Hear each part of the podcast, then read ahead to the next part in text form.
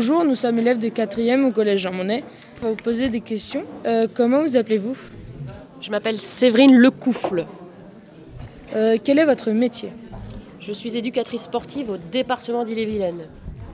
Euh, Pourquoi avez-vous choisi ce métier? Alors déjà d'une parce que j'ai toujours été passionnée par le sport. Donc euh, la- mon activité donc support et le sport. Et puis je suis employée par le département qui a une grosse compétence sociale, un gros volet, so- volet social. En plus de s'occuper de, vos bâtiments que sont les collèges, euh, de s'occuper des routes départementales. Le département a une grosse compétence sociale. Et donc je fais partie du service vie sociale et donc euh, je fais faire du sport aux personnes en difficulté, qui ont diverses difficultés, on va peut-être en parler tout à l'heure.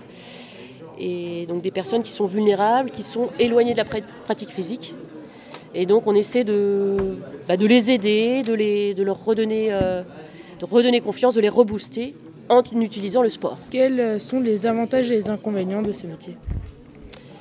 Alors les avantages, euh, bah, c'est qu'on fait du sport toute la journée. Donc quand on aime ça, c'est super, c'est ce qui est mon cas.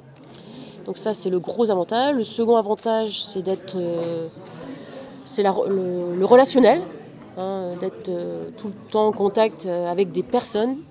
Donc ça, c'est super, ce côté euh, social. C'est vraiment ça qui me, qui m'intéresse mon métier.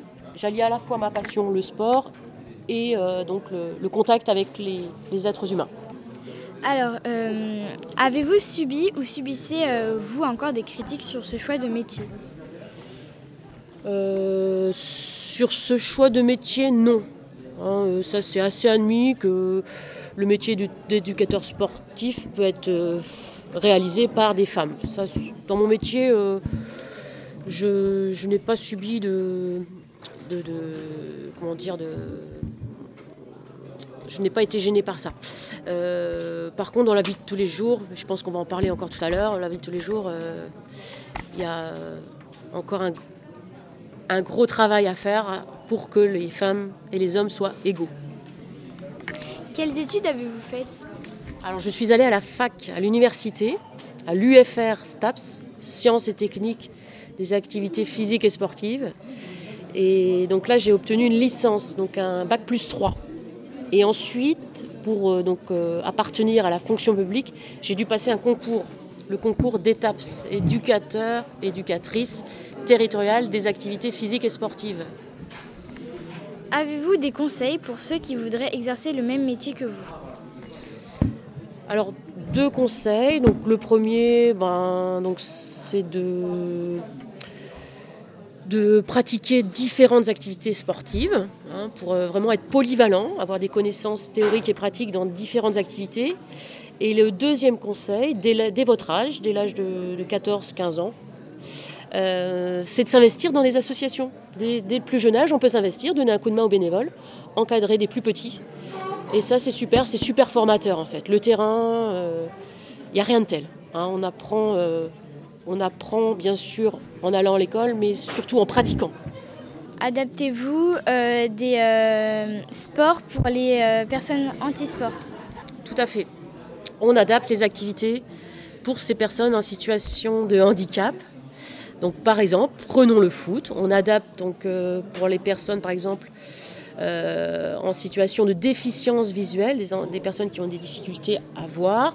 On adapte donc en leur proposant ce qu'on appelle du C6 foot. C'est un ballon qui est sonore et qui permet voilà, de jouer même si on a des difficultés visuelles.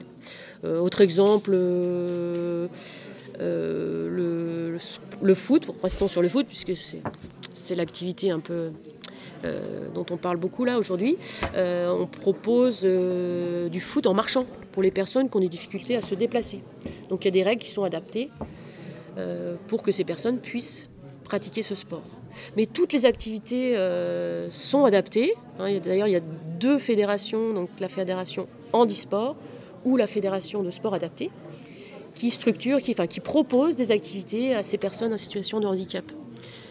Donc il y a de la sarbacane adaptée par exemple. Euh, tous les sports, le- du basket fauteuil, tous les sports sont adaptés pour que tout le monde puisse jouer, bien heureusement. En tout cas, merci d'avoir prêté votre temps euh, pour répondre à nos questions. Merci beaucoup, merci à vous.